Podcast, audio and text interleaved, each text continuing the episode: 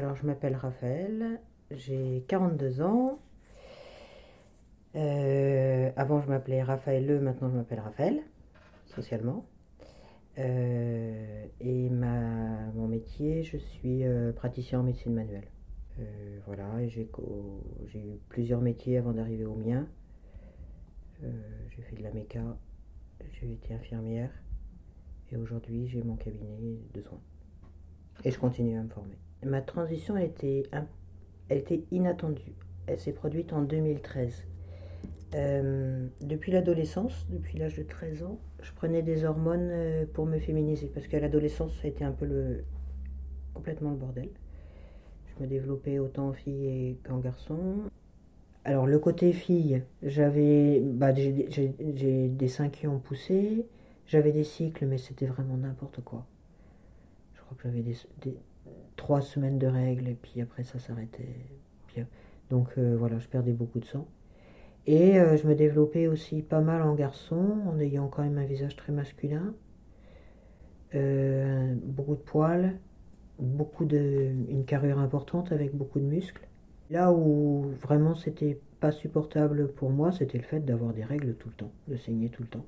Donc un développement compliqué socialement. Et donc euh, j'ai été euh,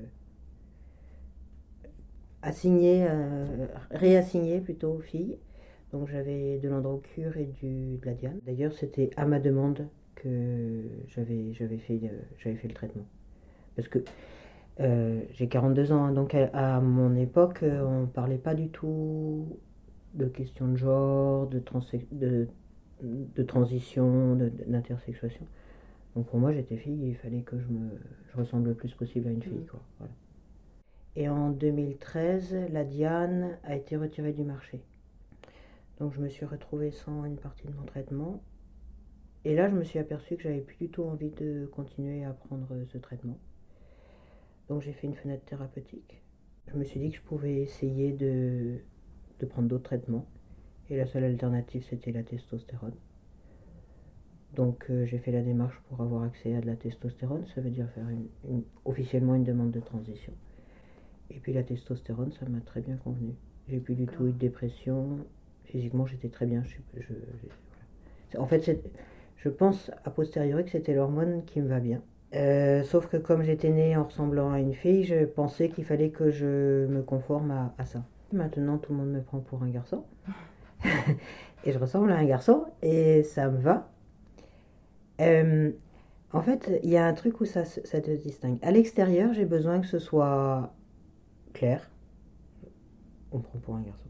Pour pouvoir, à l'intérieur, euh, jouer la partition dont j'ai envie. Ne pas jouer le garçon macho, mais euh, accepter que je, suis plutôt féminin. Et dans mon être, je suis plutôt féminin. Et puis aussi utiliser cette façade un peu clean derrière euh, faire ma révolution.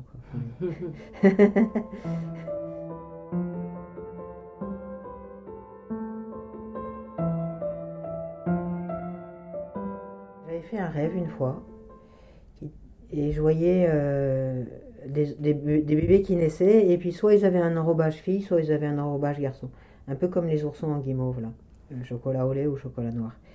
Et ce rêve il confirme que effectivement, on, fille ou garçon ou, ou- ou- ou autre d'ailleurs, au fond on est les mêmes, mais c'est l'enrobage qu'on nous met, l'éducation qu'on nous met qui va nous, nous différencier. Et donc, euh, mon parti, c'est, bah ok, on a un enrobage et c'est ce qu'on voit, donc acceptons de jouer avec, mais c'est pas ça qui est important. Et je, ça, je le, je le fais pour moi et je le fais aussi pour les personnes qui, qui sont dans mon entourage. De pas m'arrêter au, à l'enrobage. Moi, j'ai besoin de ressembler à un garçon pour être plus fille. Et ouais. Parce qu'en fait, j'arrive avec l'inverse de ce que je suis. Enfin, si, si- en médecine chinoise, on a yin et yang. Avant, j'arrivais avec yin et yin, donc c'était pas possible. Maintenant, j'arrive avec yin et yang, donc le, c'est- c'est jouable. Mm. Yang étant l'apparence masculine et yin l'intériorité féminine. Personne ne m'a rejeté. Euh, dans ma famille, mes parents sont très tra tradis, donc j'ai pris le parti de rien leur dire et ça se passe bien comme ça. C'est-à-dire qu'il voit bien que j'ai perdu des cheveux, qu'il y a une barbe qui a poussé. Mais quand j'y vais, je me rase, je me laisse un petit peu de cheveux et, euh, et, et c'est mieux de ne pas avoir posé des mots qu'ils n'auraient pas compris. Et mes frères et sœurs, ils, sont, ils savent et c'est ok. Mais ils continuent à me parler au féminin. De genre, euh, Ouais, euh, et moi aussi, hein, souvent, je, je parle de moi au féminin. Tu fais pas partie des gens qui. se- Qui ont rejeté un passé douloureux. Moi, mon passé, il a été très douloureux à cause des traitements qui me déprimaient. Pas à cause du fait que j'étais une fille.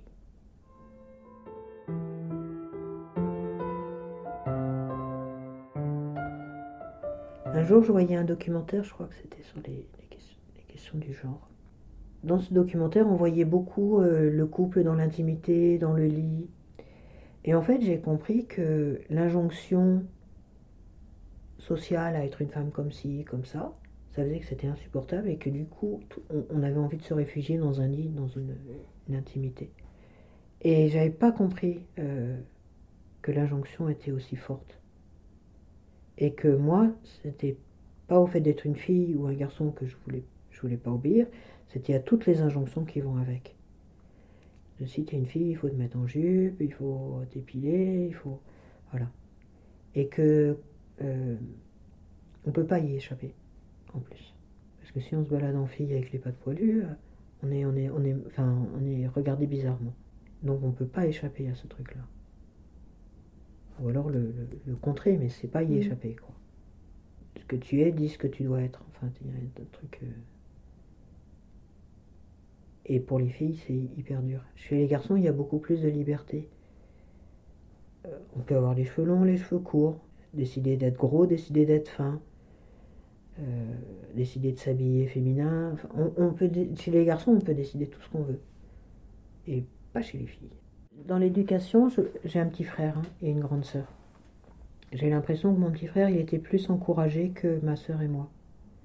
C'est pas tant ne pas poser de limites de l'encourager tout le temps à aller euh, plus loin, de s'affirmer plus.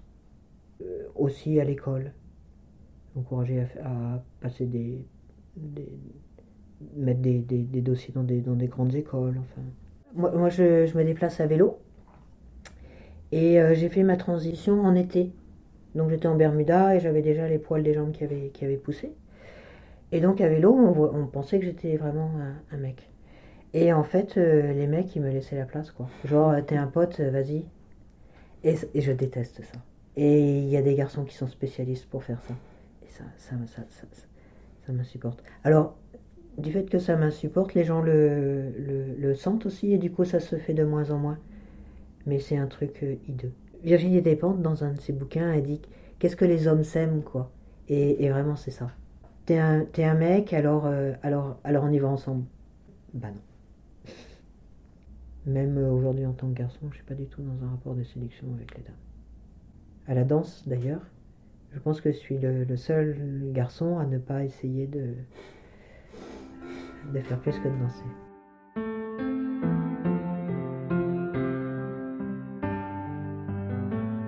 Les changements physiques. Je crois que le premier truc. Déjà, moi, j'avais une tendance à être super poilue. Donc, euh, rapidement, mes poils, ils sont, ils sont, ils sont sortis. Ça, ça faisait depuis l'adolescence que je luttais contre il faut pas que je me rase, il faut que je m'épile, il faut que je décolore mes poils.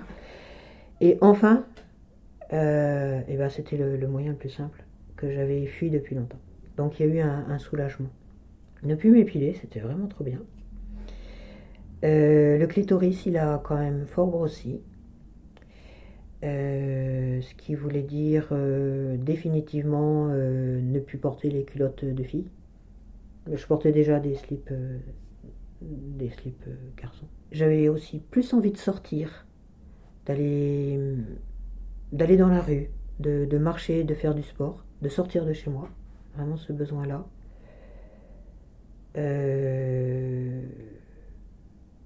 J'ai pas changé de garde-robe puisque j'étais habillée mixte et que je continue à être habillée mixte. Si, euh, toutes mes chaussures sont devenues trop petites. Mes pieds ont poussé. C'est vrai. Ouais. Euh, bah, j'ai pris les mêmes, une, une pointure au-dessus, tout simplement. Euh, et rapidement, j'ai perdu mes cheveux aussi. Très très vite, j'ai fait la démarche pour retirer la, ma poitrine. Euh, j'ai détesté avoir une poitrine en fait. Je détestais ça. C'était vraiment pas dans ma façon de me concevoir. Et donc, euh, euh, ça a été le, le- le premier geste important d'aller me faire opérer. Et ben quand je me suis réveillée et que je suis allée faire ma, ma toilette, j'ai vu mon torse plat et je me suis dit, mais, oh, mais j'ai fait la plus grosse connerie de ma vie, mais j'ai- enfin osé ch- changer mon corps. Et, et après, je me suis aussi redressée. Et là, et, et là, je me suis sentie super bien. voilà, il n'y avait plus ce truc euh, qu'il fallait que je comprime, que je pouvais mettre toutes les chemises que je voulais sans avoir à faire attention à ce que c'est transparent, nanana. Voilà, quoi, il n'y avait plus ce truc qui m'encombrait. Je me dis souvent que choisir d'avoir un corps qui ressemble à ceci ou cela, c'est une façon de prendre le pouvoir. Mais en même temps, c'est vraiment de la pacotille. Le jour où j'ai pu accéder aux, hormones, mon pouvoir, euh, c'est- rien du tout.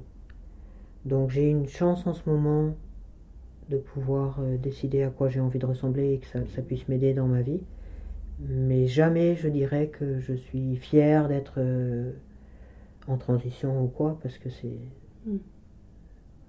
Voilà, c'est juste une chance que j'ai en ce moment de décider de, quoi, à quoi je me ressemble.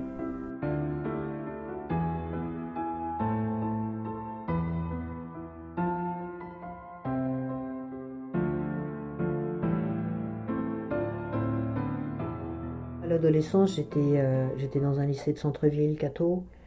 Donc j'étais. Voilà, je la jouais comme, euh, les filles euh, des, des lycées euh, Cato de centre-ville, c'est-à-dire euh, hyper bourgeoise, euh, intolérante, euh, anti-avortement. Ah oui, oui, non, mais je suis allée, je suis allée, je suis allée bien loin, ouais. Mais peut-être aussi parce que je sentais que j'avais envie d'autre chose. Et C'était une façon de me remettre dans, les, dans la droite ligne, quoi. D'arrêter de réfléchir, de me mettre dans un principe. Mais comme ça, euh, voilà, j'ai connu plein de choses. Je sais de, de- de quoi il, il s'agit à chaque fois, quoi. Même professionnellement, hein, j'ai... Le, premier métier que j'ai fait, j'étais ingé en méca. Et donc, euh, dans l'automobile, bah, je produisais des panneaux de porte pour les voitures. Et euh, chez Decathlon, eh ben, je concevais des produits que les petits Chinois allaient euh, fabriquer pour nous. Donc, euh, ouais. Être allé dans, plein de, directions différentes, ça me permet aussi de mieux comprendre ce qui se passe autour de nous. Au début, euh, dans mon action militante LGBT, je, le, je militais avec euh, un groupe, euh, une, éco- une, église inclusive. Et puis, petit à petit, par mes lectures, je me suis aperçue qu'en fait, je ne croyais pas du tout en la résurrection. Ça, j'en ai pris conscience à 30 ans. Du coup, j'ai quitté l'église catholique, j'ai quitté aussi les, les églises chrétiennes. Petit à petit, les- la vie m'a mis sur le chemin de la médecine chinoise, donc les doctrines, enfin les, les principes taoïstes. Et là, un beau jour, je me suis dit, ah mais oui, c'était ça que, qui me, qui m'animait. Je, je pense toujours que Jésus est quelqu'un, un grand maître, on va dire, quelqu'un d'éclairé. Euh, mais euh, j'ai arrêté d'essayer de croire à des principes comme euh, l'Immaculée Conception, la résurrection, le Saint-Esprit, tous ces trucs hyper dogmatisés, je, je m'aperçois que je- j'y crois pas. Je pense qu'il y a un principe qui nous, qui nous dépasse, qui est autant à l'extérieur de nous qu'à l'intérieur de nous, qui harmonise le monde, qui harmonise la vie.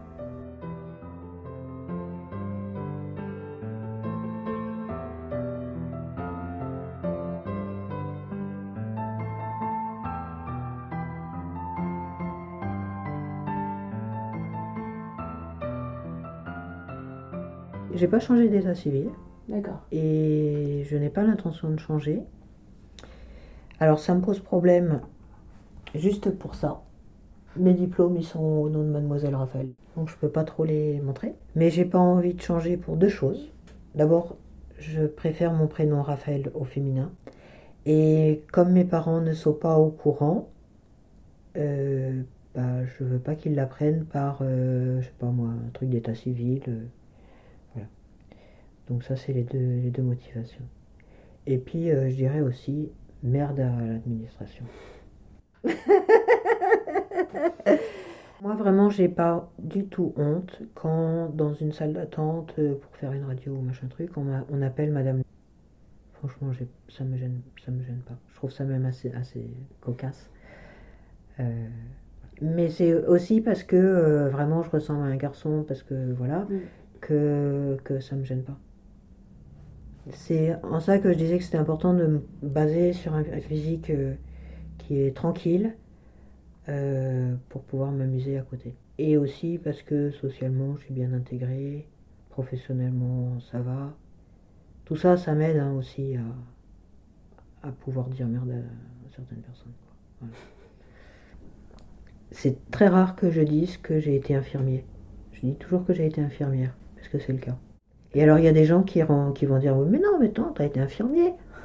Et dans ces cas-là, je dis bah non, c'est une profession féminine, donc euh, pour moi, je, je la conçois au féminin. Voilà. Ils Mm. entendent ce qu'ils veulent derrière. Euh, même si aujourd'hui je suis un garçon, euh, je resterai toujours infirmière, quoi. Mm. Quand je fais ce métier-là, je suis. Enfin, je, je le fais plus aujourd'hui, mais voilà, c'est un métier de, de soins, un métier de care, c'est un métier féminin, je trouve. Et le métier que tu fais maintenant, c'est un métier féminin aussi ou... C'est un métier hors genre, je crois. Ouais. Ma, la, dame qui me. Enfin, ma, ma psychanalyste, euh, c'est un peu elle qui me sert de modèle en fait.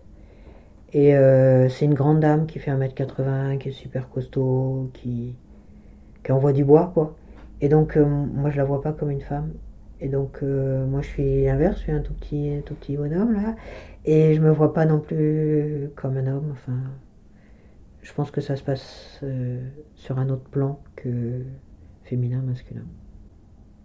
Et j'ai du mal, contrairement certainement à d'autres praticiens hommes, à cadrer mes patients. Enfin, voilà, il y a des, y a des codes masculins que je, je, je sais, je sais pas utiliser. Je sais pas ce qu'on attend d'un garçon, j'ai pas été éduquée en garçon et je veux pas prendre les codes des, garçons. Donc je sais pas ce qu'on attend d'un garçon. Et moi quand j'étais fille, j'étais toujours dans un j'ai toujours été dans un milieu lesbien et donc je sais pas ce qu'on attend des garçons. Pendant longtemps, j'ai rencontré personne pendant 5 ans. Et récemment, j'ai rencontré Cécile. Très rapidement, j'ai expliqué ma, ma, ma situation. Euh, et en fait, ça pose pas de problème. Enfin, ça, voilà. Comme dans ma vie, c'est accessoire. C'est juste l'enrobage. Juste. J'ai bien conscience que les hormones que je prends et qui me permettent de ressembler, voilà, c'est quelque chose d'artificiel. Donc il y a quelque chose d'assez étonnant d'avoir conscience de vivre sur avec une aide artificielle. Ce qui veut dire euh, euh, utiliser cette aide que j'ai aujourd'hui, tout en sachant qu'il faut que j'apprenne aussi à marcher sans ma béquille. Voilà, c'est une forme de, mise à nu et d'avoir besoin d'une aide ex- extérieure. Je suis plutôt dans une démarche de, de spiri- spirituelle que dans une démarche politique. Moi, le politique, c'est trop tard. C'est réagir à du mensonge préfère travailler avant le mensonge.